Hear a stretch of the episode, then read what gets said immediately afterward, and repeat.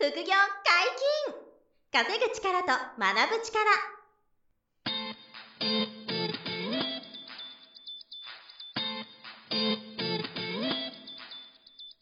この番組は稼げるようになりたいを叶える副業アカデミーの提供でお送りいたします。副業アカデミーはあなたが副業で稼げる状態になることにコミットしたスクール。初級コースから上級コースまでさまざまなジャンルの副業ノウハウを学んでいただけます詳しくは副業アカデミーで検索くださいこんにちは、小林正宏です。山本博史です。よろしくお願いします。はい、よろしくお願いします。本日は何のお話でしょうか？本当の資産とは？うん。3種類ございますおー、なるほどと。いう話をしようかはいはいはいなと思います。で、これちょっと今話すテーマ決めるときに、はい。どういうふうにあのまとめようかなってちょっと悩ん 悩んだんですけど、はい。現金とうん不動産と金ですみたいな話したくて。そう、あの、あのね、その話もしたいんですよ。だから、あの、その、そういう資産と、はい。それじゃない資産があるっていうことを言いたくて、はいでちょっと僕なりの定義なんで、はいいろんな捉え方ある前提うんうんで、うんちょっとリスナーの皆さんに聞いてほしいんですけど、なるほど。まずは今言っていただいた、経済的な価値があるものっていうあ、こういう資産がありますよね。なるほど。じゃあで今言ったやつでも一つ。そう、そう、今言ったのは、あの、一つ目なんですよ。あの、お金とか、不動産とか、あとうんなんて言いました金ですあ、金とそう、現物資産の 金、はいゴールドとかね。はい。これも経済的な価値があるものですよね。はい。これが一つ。で二つ目は。保有していることでうんお金を生み出すっていう資産があるんですよ。おで、これは、はいあの、今一つ目で例挙げてくれた不動産は、うんそ、その不動産自体に経済的な価値もあるし、はい。不動産ってこの二つ目の保有することでも家賃収入ってお金が入ってきますよね。はいでこれって二つのセグメントに該当するのが不動産。で金は一つ目だけなんですよ。はい金って配当とか出ないし、いね家賃収入ないでしょうね。はいだから、経済的な価値がそのものにある現物の資産として、えっ、と、金とか、あとは貨幣とか、あ、はい貨幣ってあの、コインとか、はい。アンティーコインとか、うんあのクラシックカーとか、こういうのは一つ目の経済的な価値がそのものにありますよね。これが資産。はい。で、二つ目は、持ってることでお金を生み出すなんで、繰り返しですけど、家賃収入が入ってくる不動産とか、あとは、えっと、株式も、あの、ある、その、権利落ち日をまたげばはい、配当が出てくるんあ、ですよそうですよね。はい。ですよね。で、あの、ゾ元 ZOZO の前澤さんなんかは、今でも ZOZO タウンの株めちゃめちゃ持ってるんで、はいもうほっといてもものすごいお金が毎年配当で入ってくる。はい。これは、あの、保有していることでお金が生み出されるっていう、こう2番目の資産なんですよ。これ相当持ってないとあれですけどね。まあ、前澤さんはもう桁違い。は いもう持ってる、そう、あの、規模が違うから、もう何十億とか何百億なんですけど、あの、いわゆるその株とか不動産もこの2番目の保有することで生み出せるものですけど、実はこれは他にもあって、はい。印税とかもここに入ってきます。例えば、あ本を出してえーその本が売れたら、はいだいたい著者さんってマックス10%ぐらい。はい。で、まあいろんな手数料とかライターさんに払ったりすると、うん例えばそれが5%とかうん3%になる人もいますけど、なるほどただ、えーその権利を持ってるはい。から、えっ、と、お金が入ってくる。うん例えば、フランチャイズの仕組みを作っている会社なんかは、ロイヤリティっていうものがあって、これも、例えばセブン、コンビニとかも、うん。セブンイレブンさんとかローソンとか、ああいうところもフランチャイズでやってくれてるみんなからうん、ロイヤリティを回収してますよね。あれは、ある意味権利ですよね。うん、そうですね。はいなので、その、持ってることでお金を生み出すものっていう意味では、そういう無形のものがあるんですよ。ところが2番目。はいで一つ目の現物のものと二つ目の保有することで入ってくるお金があるっていう資産と、これ違うものになると思います。で、この二つが代表的なんですけど、うんまあもう一個あるのが、まだあるんですか？そうこの二つは、なんか言われてればなるほど資産やなとそう思ですよね。で、三つ目が見落としがちなんですけど、はい。自分の人生を豊かにしてくれるものっていうのがあってう、んこれが結構忘れちゃいけない資産なんですね。はい。で、えっと、まあ、これはちょっとこの後のあの話をしてから説明しますけど、はい。えっと、今の3つがおおよそ僕が考えるあの資産なんですよ。はい。で、この3つの資産は、えーいずれかに該当するんですけど、また2つに分かれてて、で、それが、は有形資産と無形資産。い。はい。要は、形があるものとはい、形がないものっていうのが、今の3つの資産に混在してるんですよ。ほうほう。ごちゃごちゃするんですけど。で、えっと、有形資産っていうのは、はい形があるものなんで、まあ、はい例を言うと、さっきも出てきましたけど、現金とか、株とか、はい。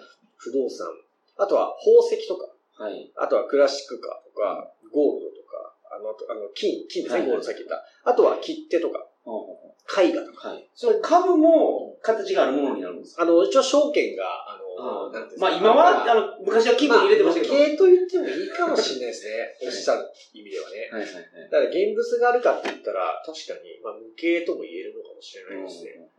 だから、その一応証券っていうはいはいものが、あの、あって、それを買って証券、株券がまあ発行されてるっていう意味で、有形に一応入れてるんですけどね。ただ山本さん言う通りで、無形かもしれないですね。はい。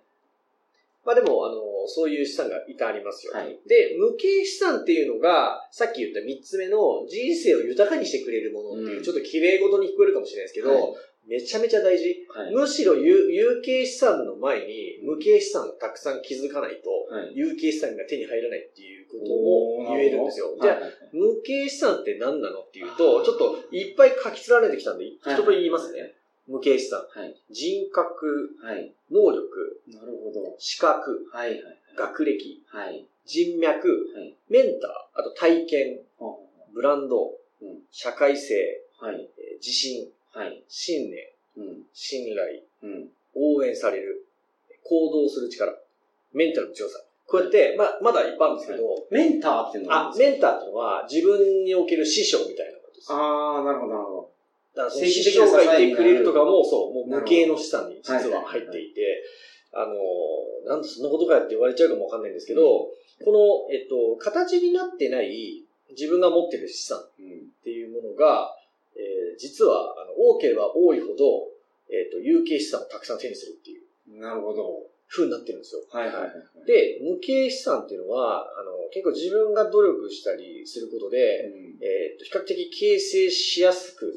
なるほど。しやすいと言われていて、で、その無形資産が増えていくと、今言った通りの、うんその、現金とか、不動産買うとか、え株を持つとか、宝石買うとかっていうのは後からいくらでもはい。えっ、と、選べるようになってきて、なんでこの無形資産と有形資産、どっちも、えっ、と、たえっ、と、こう、えー増やしていくというか、蓄積していくことを考えていく必要があって、うんで、この無形資産、有形資産が、さっき言った3つの資産になってるんですよ。はい。どちらかに、あの、どちらかはわかんないですけど、あの、はい必ずあるんですよ。例えば、経済的な価値があるっていう1つ目の資産は、ほぼ有形資産。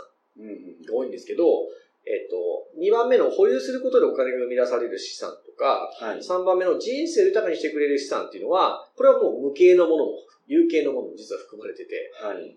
だから結構説明が難しかったんですけど、うん。これを、あの、どれを自分が手にしてるかっていうのは、一度こう棚卸しするといいかなと思思ってて、で、特に無形資産の方は、あの皆さん考えたことがないんですよ。あの、うん有形資産どれぐらい持ってるかなっていうのは、はい。貯金がいくらあって、まあそうですよね不動産何件持っててとかね、宝石あれがあってとか、これは分かりやすい。これ把握してるでしょうね。把握してる人が多いんですよ。はいただ、無形資産っていうとさっき言った通り、自分の能力とか、資格とか、学歴とか、人脈とか、あと人格とかね、あと自分が持ってるその信念とか自信とか、はい。あと自分を信用してもらえるその信頼力うっていうか、ん、なるほど。ブランド力とか、はい。あと応援してもらえてるかどうかとか、うん。自分自身がどれだけメンタルが強くて行動ができてるかとか、こういうことを言ってるんで、えっ、と、そこについてもちゃんと棚卸しして、えっ、と、どういうことが今あって、どれが足りないかなっていうことを、えー非常にこう、なんですか、注注目してもらうと、はい。いいんじゃないかなと思ってるんですね。で、えっと、無形資産っていうのは、その、まあ、さっき言った通りで、こう、手にしやすいというといい加減なんですけど、はい。いい加減な表現ですけど、なんていうのかな。ああんまり安易に言っちゃいけないんですけど、自分次第で手にできるものが多かったり、はい。えっと、学ぶこととか、うん教育のプロセスを踏めば手に入るものが多いんですよ。はいはいはい。だから、あの、そこを積み上げていければ、えっ、と、最終的には経済力がついてきて、えっ、と、有形資産も手にしやすくなるうん、なるほど。ということです。で、えっ、と、副業についてもちょっと話すると、はい。えっ、と、副業をやりたい人ってうん、やっぱり有形資産を目標にすることが多いんですよ。そうですよね。それ以外は、うんそれがけど浮かばないの。メインのそうそうですよねあの、お金稼ぎたいし、はいはいはいまあ、例えば不動産投資したら不動産持ちたいし、うん。あの、えっ、と、稼いだお金で金買いたいとかね。はいはいこれも全部、あの、副業って有形資産が目標になってくると思うんですよね。うんで、これはもう間違いないし、はい。あの、それを実現するために副業アカデミーやってるんですけど、はいはいはいはい。ただやっぱり、あの、ちょっと繰り返しになっちゃいますけど、その、有形資産を増やしたり潤沢にするために、まあ、副業をやるんですけど、その副業をやる上でも、はいえー無形資産。うんの形成がすごい大事っていうことも言いたくて、えー、ださっき言った通り、その、メンタルが強いとか、はい行動する力があるとか、はい。えっ、と、自分自身のその、えっ、と、えーどれだけのその能力を、あの、発揮できたりとか、えー副業でこう関わった人たちとどれだけ人脈作れたかとか、その中で自分がどれだけ人格を形成できたかとか、はい。えっ、と、そういう、あの、結果が、えっ、と、その副業の経済的な結果につながっていくんですよ。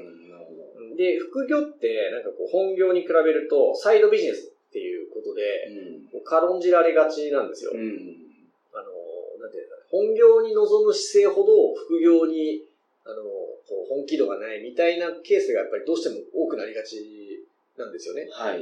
で、で、それはまあなん、なんでかっていうと、その、単純に有形資産がポンと得られたらいいな、ぐらいの気気持ちで副業を始めるから。はいはいはい。なんですけど、やっぱりその副業といえどうん、ビジネスやったり、こう、投資したりうん。するんで、えっ、と、しっかりこう、向き合って、本業と同じような熱量でできればうん。向き合ってもらいたくて、で、そのために無形資産っていうものを育む必要があって、なるほど。なるほど。だからちょっとめんどくせえなと思われるかもしれないですけど、はい。結局そのプロセス踏まないと、えー、本当の意味で資産って手に入らないとうん。思っていて、で、無形資産っていうのは、えっ、と、最初にその、向き合ってほしいんですけど、はい。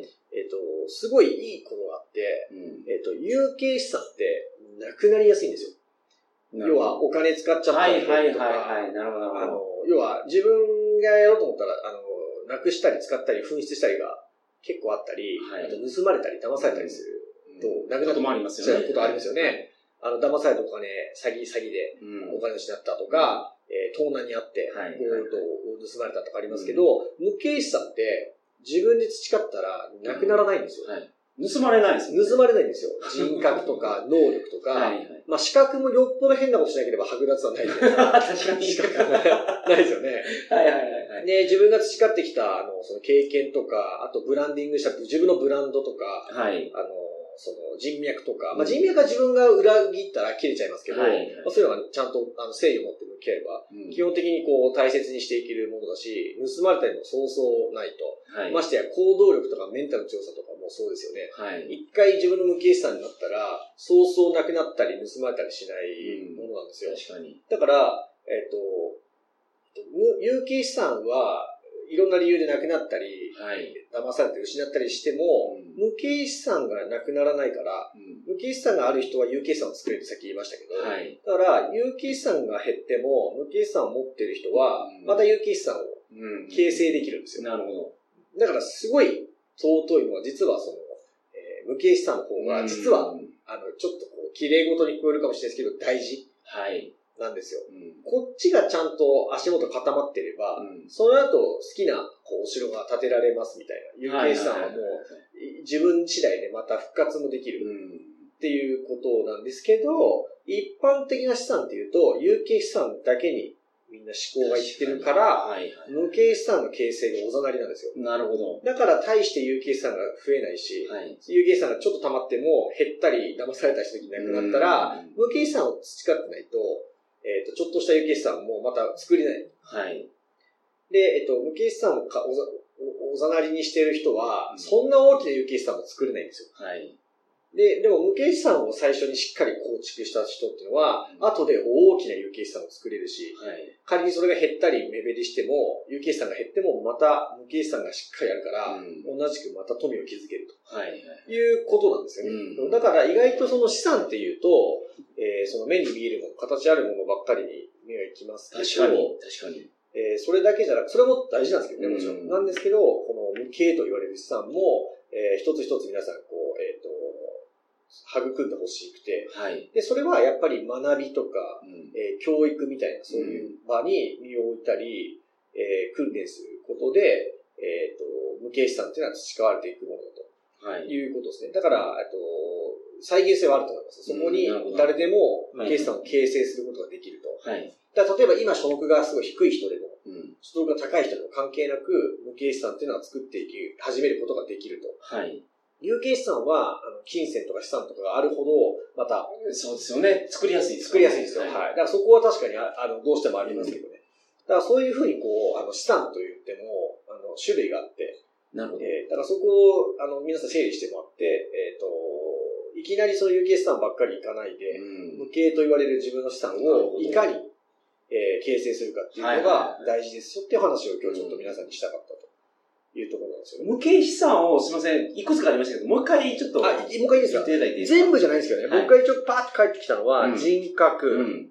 えー能力、うん。資格、はい。学歴、うん。人脈、はい。メンタうん。ー、体験、はいはい。ブランド、うん。えー社会性、はい。あと自信、うん。信念、うん。信頼、うん。えー応援、はい。これ応援されるな力。行動力、はい。メンタルの強さ。うん。これ以外にもあるんですけどね。なるほど。こういうものをあの無形の資産だと捉えてほしいんですよ。はいはいはいで、これが培われるほど、その方の本当の意味でのその人間力というか、はい。は、あの、上がっていくとはい。いうことですね。で、そこからがもう、おのずと有形資産はついてきますと。なるほど。むしろ気にしなくても大丈夫ですが、はいはいその有形資産は後から来ますから、とうん。いうことです。で、えっと、これを、その、形にするのは、副業においても同じで、はい。有形資産ばっかりにこう目が行きますけど、うんその前にこの無形資産を副業においても、えー、構築していく、向き合っていただくと、副業もきっと成功するとなるほど。いうことですよね。なるほど。すごく腑に落ちました。え、副業しました？